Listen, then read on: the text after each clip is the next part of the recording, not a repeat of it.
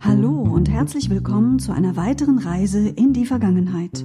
Heute nimmt ein neuer Tag seinen Lauf. 24 Stunden voller ungeahnter Ereignisse. Doch was geschah genau an diesem Tag? Vor einem Jahr? Vor 10, vor 50 oder 100 Jahren? Was geschah? Vor Jahr und Tag.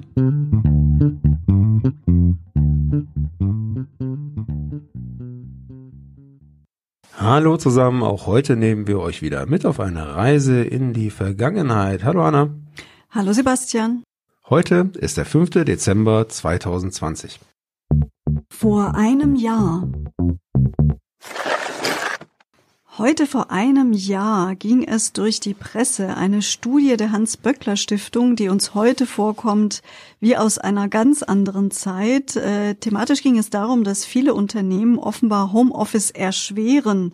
Die Studie zeigte auf, dass sehr viel mehr Menschen gerne im Homeoffice arbeiten würden, dass es aber die Arbeitgeber häufig verwehren, obwohl es technisch möglich wäre. Tja, und drei Monate später hat uns die Wirklichkeit, die Corona-Wirklichkeit eingeholt, nicht wahr? Sebastian? Genau so ist es gekommen. Und für viele, viele Arbeitnehmerinnen und Arbeitnehmer in Deutschland ist das Homeoffice von heute auf morgen, kann man sagen, zur Lebensrealität geworden. Und äh, nach allem, was man liest und mitbekommt, haben sich doch die meisten, die im Homeoffice arbeiten, auch relativ schnell mit der Situation abgefunden und es funktioniert und straft also auch ähm, die Zweifler äh, Lügen, die, die das vor einem Jahr noch ganz anders gesehen haben. Vor zehn Jahren. Gestorben ist vor zehn Jahren am 5. Dezember 2010 Alan A. Armour. Alan A. Armour war ein US-amerikanischer Fernsehproduzent und unter anderem zeichnete er verantwortlich für die Serie Auf der Flucht, insgesamt immerhin 90 Folgen. Auf der Flucht, Anna, was fällt dir dazu ein? Ja, die Serie selbst kenne ich ehrlicherweise nicht mehr, aber ich kenne das Remake, den Kinofilm aus dem Jahr 93 mit Harrison Ford in der Hauptrolle. Den fand ich damals sehr spannend und ziemlich gut, muss ich zugeben. Aber zu Arma kann ich noch ergänzen, dass er tatsächlich nicht nur Produzent war, sondern auch das Produzieren gelehrt hat an der California State University und da auch nach seinem Ausscheiden noch als Lehrender tätig war und auch mehrere Lehrbücher über die Themen Film- und Fernsehregie geschrieben hat. Vor 25 Jahren. Vor 25 Jahren, am 5. Dezember 1995, war der Song Gangsters Paradise von Coolio die Nummer 1 in den deutschen Singlecharts. Ich erinnere mich noch ganz gut dran, auch an die Melodie, Anna. Mhm, ja, natürlich. Den habe ich auch noch im Kopf, obwohl das ja nicht so ganz meine Musik war. Was hast du sonst gehört damals in den 90ern, Anna? Also Mitte der 90er wird äh, sicherlich ein Nirvana-Album bei mir rauf und runter gelaufen sein, denke ich. Mhm. Obwohl Nirvana ja schon vier, fünf Jahre früher am Start war. Ne? Ich kann mich erinnern, die erste, das erste Album von Nirvana erschien, bin mir nicht ganz sicher, 90 oder 91, aber was ich noch ganz genau weiß, ist, dass ich damals im Plattengeschäft äh, die Schallplatte vorbestellen musste und hatte dann sechs Wochen Wartezeit, weil das Album permanent ausverkauft war. Und das war schon ein kleiner Schatz, wenn man das dann endlich in den Händen halten konnte. Vor 50 Jahren.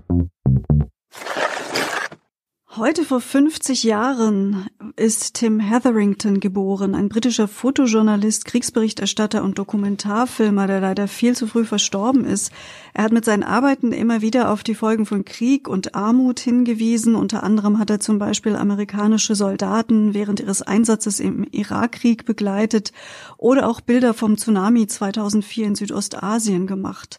Er war aber nicht nur Fotograf, sondern auch Filmproduzent und Kameramann, richtig, Sebastian? Ja, bekannt geworden ist er einem breiten Publikum äh, im Jahr 2010. Da erschien dann sein Dokumentarfilm, den er zusammen mit Sebastian Younger produziert hat, als sie eben in Afghanistan embedded waren. Und äh, der Film ist äh, als bester Dokumentarfilm ausgezeichnet worden und erhielt ein Jahr später auch eine Oscar-Nominierung. Ja, und im April 2011 ähm, ist dann äh, Tim Hetherington auch ähm, tatsächlich schon gestorben, wie du sagst, viel zu früh.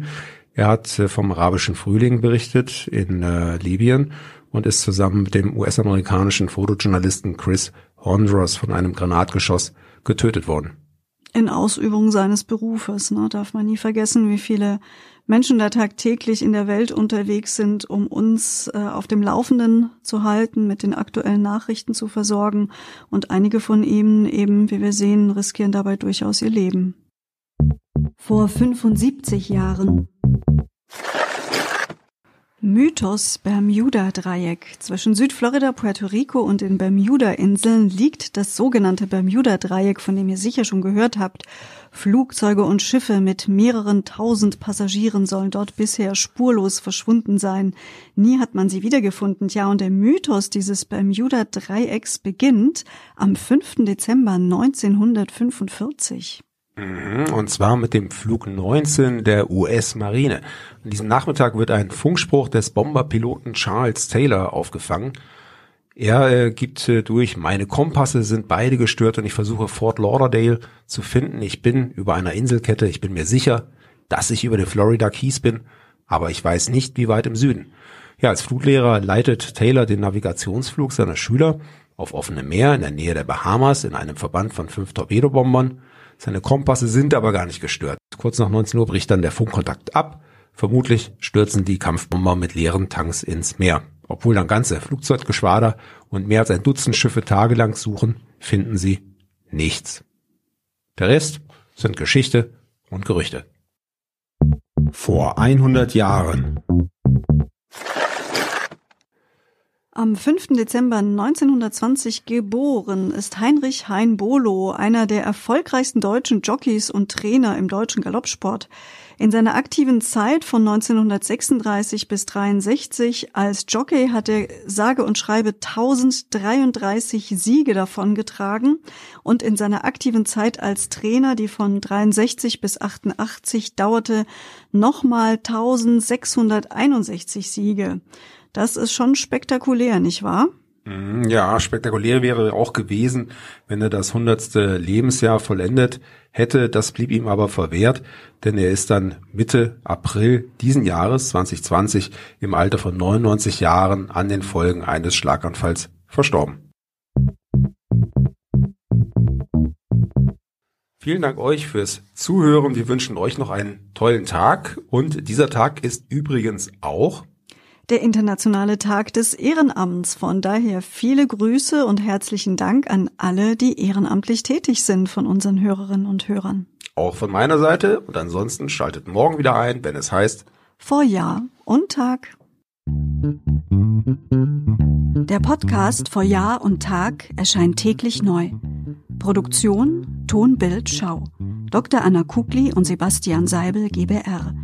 Mit uns können Sie sich hören und sehen lassen.